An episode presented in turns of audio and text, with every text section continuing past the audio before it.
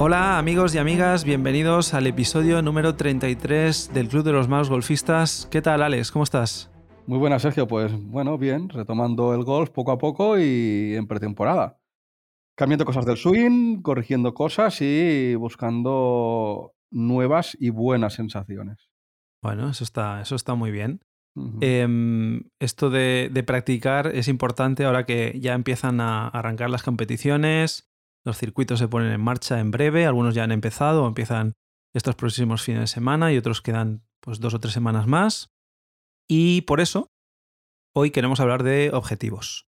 Para los que nos sigan desde el principio, se acordarán que no es la primera vez que hablamos de objetivos en el programa, porque aunque el podcast es todavía muy joven, en uno de los primeros programas, creo recordar que fue el programa 3, que hicimos en junio, pero que para nosotros era como el inicio de nuestra temporada de golf, porque era cuando arrancábamos, Alex literalmente arrancaba en el mundo del golf y yo como que lo volví a retomar después de mucho tiempo, ¿no? Ahí ya empezamos a hacer un listado más o menos largo con objetivos, algunos más amplios, otros muy concretos, en situaciones muy concretas, y que algunos de ellos luego nos dimos cuenta que tampoco es que describieran demasiado nuestro avance, ni nuestro trabajo, ni nuestro entrenamiento, ni nuestro nivel, ¿no? Sino que eran cosas circunstanciales. Sí, incluso objetivos que si se daba la suerte se cumplían y si no, no. Claro, eso es. Pero bueno, para lo que teníamos en ese momento nos bastaba. De hecho, si queréis escuchar el programa, los que no lo hayan oído, algunos de los objetivos sí que son interesantes. Y de hecho, luego eh, los comentamos al final de temporada cuando hicimos ese repaso ¿no? y esas conclusiones de, final de temporada. Así que digamos que esto de los objetivos lo estamos ya asumiendo como una tradición en el podcast cuando empezamos una nueva temporada de golf y como estamos a punto de empezar la de este año, la del 2023, pues hemos pensado que era un buen momento para hacer este programa. Lo que pasa es que este año lo queremos hacer ya con la perspectiva de haber estado ya bastantes meses dando clases, habiendo competido ya en torneos, y hemos querido enfocarlo de una forma un poco diferente y que creemos que nos puede servir mejor a los dos durante el año y quizá vosotros si lo queréis enfocar también de esta forma, pues os facilite el recordar esos objetivos durante la temporada, ¿no? Todos tenemos obviamente un objetivo principal de mejorar durante el año y eso irremediablemente siempre se traduce en una cuantificación, ya sea poniéndote un objetivo de bajar a cierto hándicap o conseguir bajar pues de 100 golpes o de 90 golpes por primera vez o de una forma regular. Así que, bueno, ese obviamente será uno de los objetivos que todos tendremos, ¿no? Pero mm, lo que queremos aquí es definir un leitmotiv que nos acompañará durante este año 2023, algo que sea conciso y fácil de recordar y de perseguir durante el año en cada situación en la que estemos cuando tengamos un palo en las manos y ese leitmotiv es el que seguramente detrás tendrá muchos pequeños aspectos que intervengan y en los que habrá que hacerles foco, ¿no? Y eso pues seguramente lo comentaremos a lo largo del programa. Eh, además, últimamente Alex y yo pues no hemos coincidido prácticamente en un campo de golf. No sé si hemos jugado una o dos veces en pitch and pad. Esta semana pasada hemos empezado las clases de nuevo juntos pero como que nos hemos perdido un poquito la pista, con lo cual también es algo interesante para nosotros porque, claro, yo, yo no conozco el objetivo que tiene principal Alex durante la temporada, así que también lo voy a descubrir durante el programa. Pues nada, empezamos. Eh, Alex, si quieres empezar tú con tu objetivo, tu leitmotiv para el 2023 y lo comentamos a partir de ahí.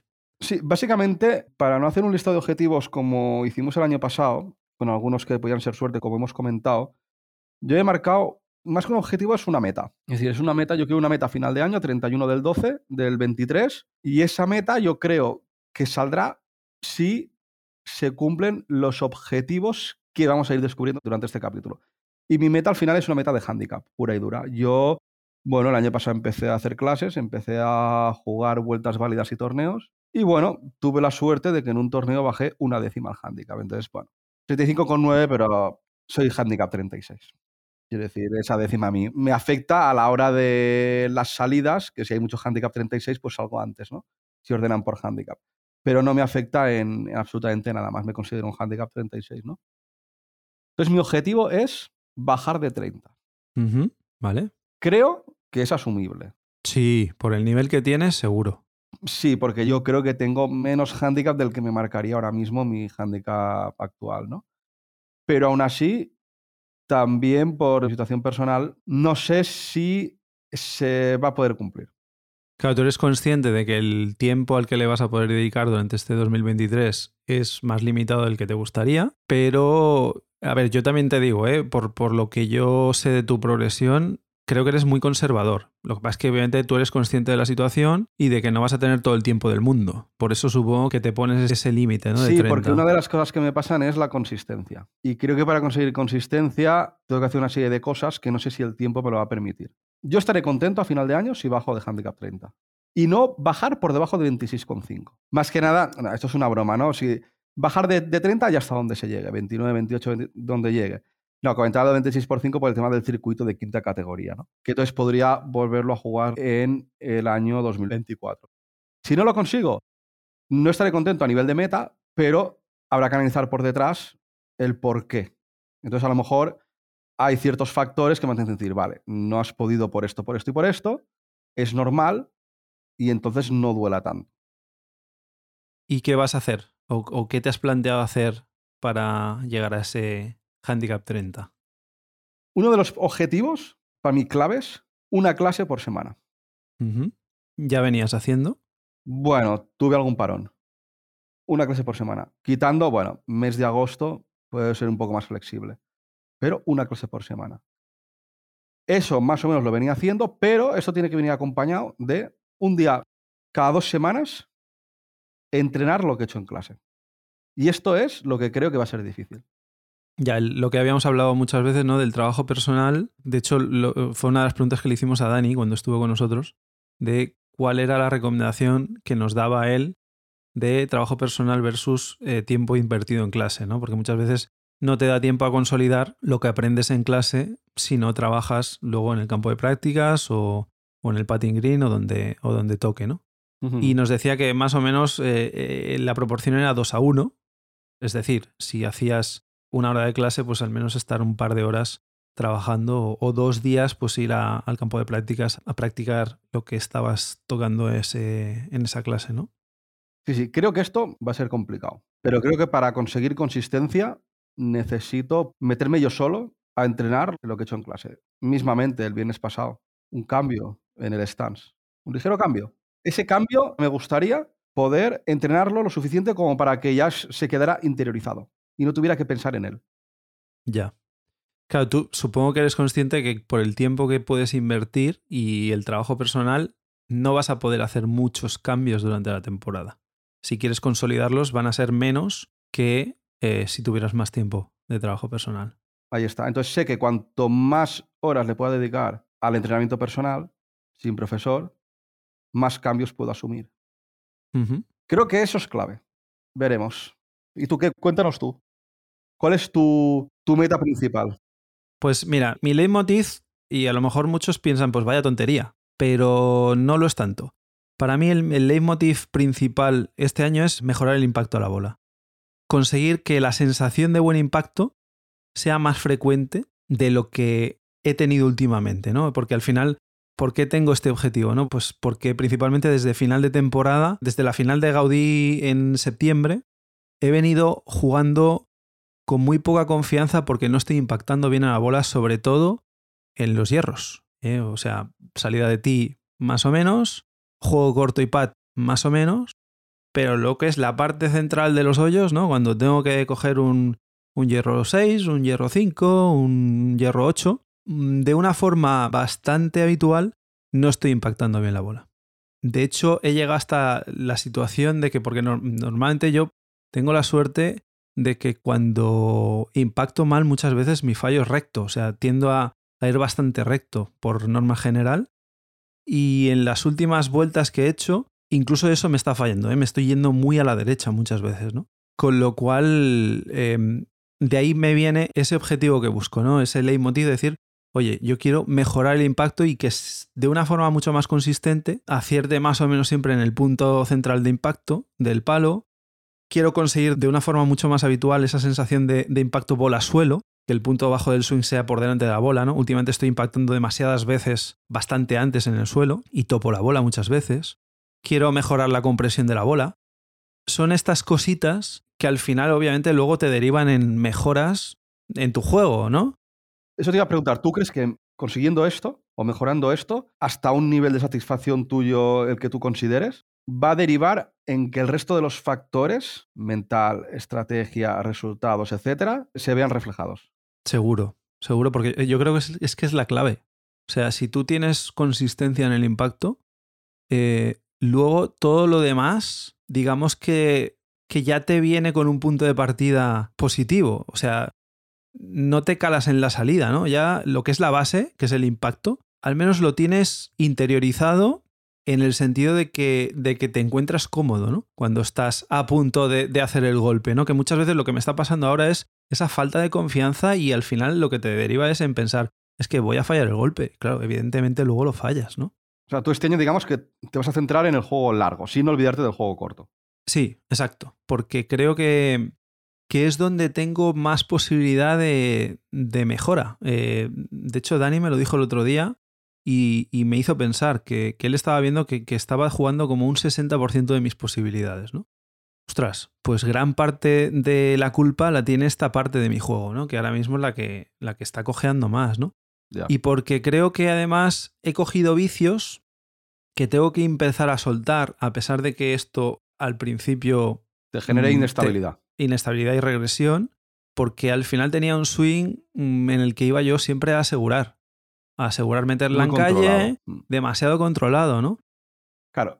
Y si quieres mejorar tu swing y a la larga mejorar resultados, digamos que tienes que salir de esa zona de confort de tu swing para aplicar ciertos cambios que inicialmente te van a hacer empeorar tu juego. O sea, te van a hacer dar dos pasitos para atrás para coger impulso para luego avanzar 10. Eso es. Entonces, yo soy consciente de que esto me va a pasar, ¿no? Lo tienes que asumir, ¿eh? Lo tengo que asumir, está clarísimo, ¿eh? O sea, tengo que huir de esa tendencia a ser conservador en el swing. Del swing, ¿eh? No estoy hablando de ser conservador a nivel estratégico porque dependerá de la situación. Sí, pero comprometerte con el golpe. Comprometerte Claro, con el claro. golpe, aunque luego salga mal. Sí, porque muchas veces me, me lleva a ir más agarrotado y hace que, que llegue a un tope en el que ahí ya pues, me, me estoy poniendo como mi techo de cristal, ¿no? Y quiero, obviamente, pues cambiar eso.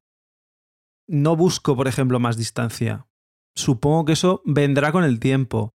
No busco dominar efectos, el fade, el draw, que me salgan siempre cuando yo... No, de momento no, me parece eso que lo tengo como muy lejano, ¿no? Para el nivel que tengo. Quiero que el impacto sea efectivo y que tenga esa confianza, de decir, tengo las herramientas suficientes para que esto de hacer el buen impacto lo pueda repetir de una forma, pues eso, mucho más frecuente de lo que viene siendo hasta ahora, ¿no? ¿Y qué vas a hacer para, o sea, qué, te planteas hacer durante este año para conseguir eso? Pues mira, para empezar, que ese sea mi objetivo principal en todas las sesiones de entrenamiento y clases. Que eso siempre ronde en mi cabeza. ¿Cómo lo voy a conseguir? Pues a base de repetir y repetir y repetir, siempre ir a por objetivos en el campo de prácticas. He tenido la sensación de que ha habido muchas clases en las que, por las circunstancias que fueran o porque a lo mejor en ese momento era así y ya está, he tirado bolas sin mucho sentido, ¿no?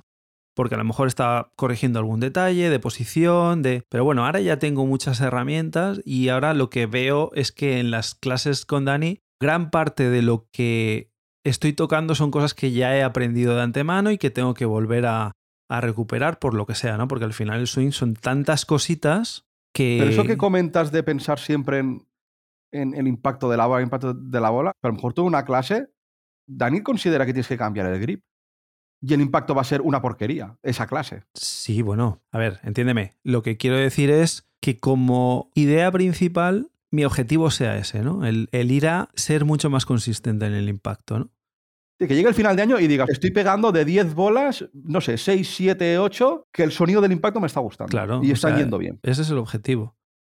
Olvidarme de los metros, olvidarme de si hago un draw, un fade. Obviamente iré tocando cositas, porque, porque al final tengo que mejorar. Pero bueno, ese es como el, el gran objetivo, ¿no?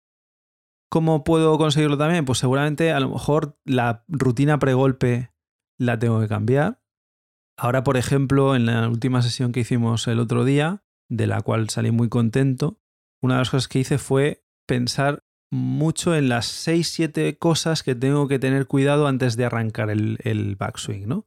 Porque es muy importante que el stance de primeras sea, sea el que tiene que ser. Porque si ya empiezas descolocado en alguno de los ámbitos antes de empezar, ya empiezas mal, ¿no?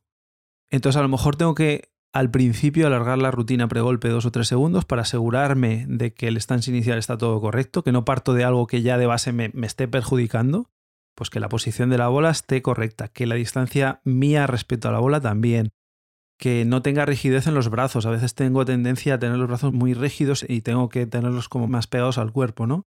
Que la posición de las manos esté ligeramente adelantada a la bola. La situación de la cara del palo, a veces tiendo a abrirla, sobre todo en estas últimas semanas, ¿no? Lo que trabajamos el otro día, la situación de la cabeza. No le había dado nunca importancia y el otro día vimos la luz con esto, ¿no? De locos. Empecé a pegar bolas comprimidas a saco. Claro. También soy consciente de que pensar en mi swing durante el swing no es bueno, que cuando uno está en la bola tiene que pensar en el momento, tiene que pensar en, eh, mentalmente en cómo quiero que sea el golpe, de dibujar mentalmente el vuelo de mi bola, pero para eso necesito práctica, ¿no? Y, y con el tiempo pues lo conseguiré. Pero ahora seguramente estoy en una situación en la que tengo que pensar en todos esos cuatro, cinco, seis aspectos del swing durante el swing. Bueno, pues temporalmente sé que a lo mejor luego el, resultado no va a ser el más óptimo, pero sí que lo que quiero es coger esa rutina para que luego no tenga que pensar, ¿no? Yo muchas veces lo comparo con cuando empiezas a conducir, ¿no?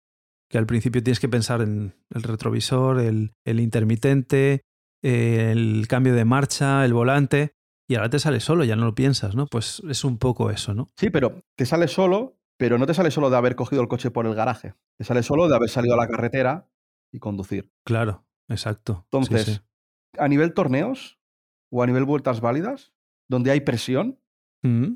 ¿consideras que también tienes que meterte ahí, buscar algo? Porque claro, no es lo mismo trabajarlo en una esterilla de campo de prácticas que en un campo de golf. Evidentemente, la, realidad es en el campo de golf, ¿vale? Y si ya lo sitúas en un torneo, pues aún es la realidad más cruda, ¿no? Yo, obviamente, lo que no voy a hacer en un torneo es poner en práctica cosas que no he trabajado antes. Pero las que sí que he trabajado, obviamente las tengo que empezar a poner en práctica en, en situación real. Y habrá días que saldrá mal. Bueno, como mi objetivo es buscar ese buen impacto. Si todo lo que estoy haciendo durante el torneo es para que a la larga ese buen impacto sea más frecuente, pues bueno, ya habré conseguido algo, ¿no? Y entonces, pues bueno, ese es el enfoque. Seguramente, pues habrá momentos en los que haces una vuelta a mano y te vas cabreado a casa. Bueno, sí, pero es parte del juego, ¿no? Nadie ha dicho que el, que el sea fácil. Yo, por ejemplo, en cuanto a torneo, me planteo hacer dos por mes, hasta septiembre. Claro, le quiero dedicar tiempo. Sé que va a ser muy difícil. No sé si lo voy a poder cumplir dos al mes. Pero creo que marcándome ese objetivo, porque a mí me falta rodaje en torneos. Yo estaba el año pasado sin el cubito y tal, pero a mí me faltan vueltas de torneo para, sobre todo, mejorar mi parte mental. Yo ahora mismo no veo otra manera de mejorar mi parte mental que no sea en vueltas de torneo o vueltas válidas. Es que no sé de qué otra manera lo puedo trabajar. Bueno, al final es ponerte en la situación de tensión en la que no. Sí, pero yo no, yo en un campo de prácticas no puedo. No, no, me refiero a eso, que, obviamente nunca vas a, poder replicar la situación de tensión que estás en, un torneo, ¿no? En un, partido. Por eso, que yo creo que para conseguir mi meta, uno de los objetivos es hacer dos torneos por mes desde febrero. Mm, bueno, así también tienes más posibilidades de conseguir esa bajada de handicap que estás buscando. o no, Depende de cómo salgan los torneos. Sí, pero cuantas más torneos juegues, pues oye, te tendrás más posibilidades. Si juegas un torneo al año, bajar cinco puntos de handicap en un torneo es imposible. Ya, pero si por muchos torneos que haga, si no hago clases o no lo practico, lo que hago en clase, en el torneo lo que voy a hacer es estropear mi, mi ah, Bueno, sí, claro, Con lo cual, al final, todo va unido. Sí, claro. La primera parte de lo que, de lo que has comentado ya lo damos por hecho, de que vas a hacer clases, ¿no? Entonces, claro. Pero lo que me refiero es que una de las cosas que quiero este año es notar mejoría en la parte mental. Pero claro, mm, la parte mental yo no lo puedo cuantificar como un objetivo. ¿vale? Entonces yo creo que para mejorar la parte mental tengo que hacer torneos. Sí, pero yo creo que no solo eso. ¿eh? O sea, tienes que ponerte una serie de deberes a trabajar en la parte mental. La parte mental no la arreglas simplemente por decir, oye, es que tengo que mejorar en la parte mental. Sí, pero bueno, ¿qué vas a hacer? Sí, pero claro, pero para mí el cómo para mí es hacer torneos, o sea, ponerme en la situación de presión. Y al final, el rodaje, si yo hago clases y ensayo lo que hago en clase y tal, y lo voy interiorizando y mejorando el swing, me van a empezar a salir mejores golpes más consistentes en torneo, y por lo tanto, mi cabeza cambiará el chip. Bueno, depende. Si el torneo no te va bien, si tú no tienes una actitud positiva, a pesar de que te vaya mal, tu parte mental no mejora. O sea, por ejemplo, uno de los ejercicios es ese, ¿no? Es tener una actitud positiva en situaciones en las que no estás trabajando bien. Sí, sí, pero a lo mejor, bueno, hay días que a lo mejor en torneo no se da ese caso. Bueno, por eso, por eso, por eso digo, tú lo, que tienes que hacer para mejorar tu juego mental o tu parte mental es ponerte una serie de deberes, una serie de, de, objetivos también. Claro, yo, yo, por ejemplo, te pongo la situación, llega el mes de junio y solo has bajado cinco décimas el handicap.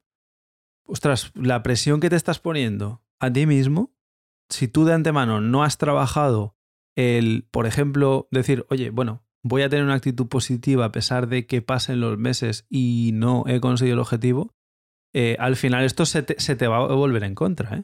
Sí, sí, sí, totalmente de acuerdo. Pero bueno, es lo que te comentaba que si yo veo que no bajo el handicap o al final del año no he bajado a lo que yo quiero, hay que analizar el por qué. Yo este año, el año, perdón, en 2022, yo pensaba que bajaría más con lo que le estaba dedicando. No ha sido el caso. No le doy importancia al handicap. Le doy importancia al, progreso que he tenido y estoy satisfecho con el progreso que he tenido. Yo me voy con una sensación positiva del 2022, a pesar de haber bajado una décima al handicap. Bueno, porque seguramente tu objetivo del año pasado era otro. Era Mm, aprender a jugar, por un lado. Yo quería bajar más. Sí, pero no era tu objetivo principal. Tu objetivo principal era coger experiencia, lo has conseguido. Jugar torneos, lo has hecho. Jugar campos, lo has hecho. Y mejorar tu nivel, y eso también lo has hecho. Sí, sí que es cierto que este año ya me marcó como objetivo más, más claro el tema del handicap. Evidentemente, por eso te decía al principio, no sé si se podrá conseguir, porque hay otros factores, sobre todo el tiempo. Mis objetivos para conseguir la meta, que es el handicap, están basados en el tiempo de dedicación. Y bueno, mm, ojalá pueda. Mm, no lo sé. Ya. No lo sé. Bueno, lo veremos dentro de unos meses. Esto al final. En febrero ya veremos la tendencia. sí, esto al final, lo bueno y lo malo que tiene es que a final de año vas a ver si lo has conseguido o no, y eso es, eso es fácil de, cuantificar. Y por último, y ya acabo, claro, a mí me queda una pata coja que es el juego corto. He marcado otro objetivo. Pero bueno, este objetivo, gracias a una esterilla que me han podido regalar los reyes, le voy a poder dedicar tiempo en casa. Sé que no es lo mismo que ir al campo y en el campo habrá que dedicarle tiempo y todo, igual a entrenar el juego corto, pero a nivel de pad, en casa no, me tengo que desplazar. Ya. Eh, me he marcado en casa entrenar pad yo solo tres veces al mes. Además de lo que yo puedo entrenar en las clases que toquen de juego corto. Hombre, es parte muy importante. Para bajar el handicap tienes que patear bien. Y bueno, esos serían mis cuatro o cinco objetivos para conseguir mi meta global, por decirlo así. Están, son objetivos este año dedicados sobre todo a tiempo de dedicación. Que yo creo que al final eh, el tiempo de dedicación va a derivar en bajada de handicap, mejor nivel, más satisfacción conmigo mismo con el golf, más diversión, conocer más gente, etcétera, etcétera, etcétera. Sí, sí. Bueno, esperemos que tengas el tiempo suficiente para poder entrenar y poder conseguir eh, ese objetivo. Por eso te decía que va a ser complicado, pero vamos a intentarlo. Claro que sí. Luego tenemos objetivos que son así como más románticos y que espero que también se cumplan. Nos gustaría jugar muchos campos nuevos este año. Vamos a poner una cifra. 10 campos nuevos, ojalá. Yo el año pasado me quedé en 7. Creo que tú, tú, jugaste bastantes más campos. Yo jugué 12 o 13, sí. 12 o 13. está muy bien, ¿no? Venga, vamos a ver si aprovechando de que el circuito de quinta categoría hay campos nuevos este año, bueno, a ver si podemos conocer más campos, que eso siempre es la parte bonita del juego. Otro objetivo que tenemos es conocer a más gente en los campos y ahí os emplazamos a vosotros también, ¿eh? Nos gustaría conocer a seguidores del programa. El otro día justo se acercó un seguidor del programa, Xavier, que le mandamos un saludo desde aquí mientras entrenábamos, que además él quería empezar también a jugar el circuito de quinta categoría. Así que esperamos que también podamos compartir alguna ronda con él esta temporada. Y eso, y nos gustaría conoceros a más seguidores del programa. Vamos a hacer lo posible para, para que eso sea así. Esos son objetivos que son bonitos también y bueno, esperemos que lo podamos hacer, ¿no? Así es, así es. Y bueno, ya que hablamos de objetivos y objetivos cuantificables, os avanzamos que la semana que viene, en el programa de la semana que viene, os vamos a proponer algo divertido y esperemos que mucha gente se sume a esto que os queremos proponer.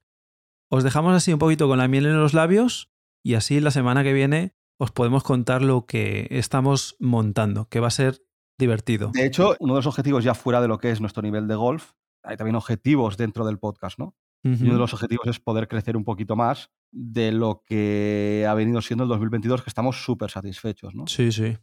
Y de hecho, para eso queremos proponeros una cosita la semana que viene, que creo que puede ser muy divertida para todos, puede crear comunidad entre todos. Seguro.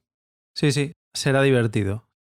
Y bueno, lo dejamos aquí por hoy. Os queremos agradecer a todos los seguidores del programa. Cada vez son más, cada vez tenemos más escuchas. Estamos realmente alucinados con la progresión que está teniendo el podcast. Os damos las gracias a los que nos dejáis reseñas tanto en Apple Podcast como en Spotify.